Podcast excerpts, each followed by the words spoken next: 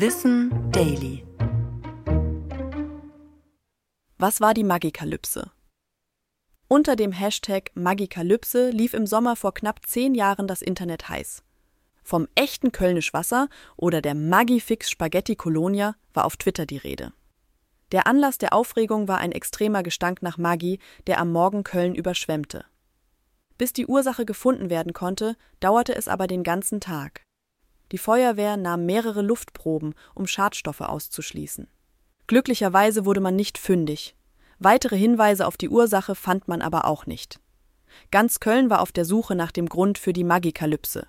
Sogar ein Hubschrauber kam zur Luftüberprüfung zum Einsatz. Entgegen aller Erwartungen hatte die Firma Maggi bzw. der Mutterkonzern Nestlé aber nichts damit zu tun. Es meldete sich eine Fabrik an der Grenze von Neuss und Dormagen nördlich von Köln. In der Nacht zuvor hatte es in dem Chemiebetrieb der Anlage ein Feuer gegeben. Dabei war eine kleine Menge des Aromastoffs Sotolon entwichen.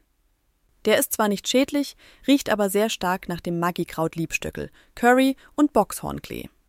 Die Fabrik gab an, dass beim Destillieren das Sotolon mit heißen Oberflächen in Kontakt gekommen sei und dadurch verdampfte. Deshalb war die Löschanlage losgegangen und die Geruchswolke hatte sich nach Köln ausgebreitet. Die Menschen in Köln nahmen es mit Humor.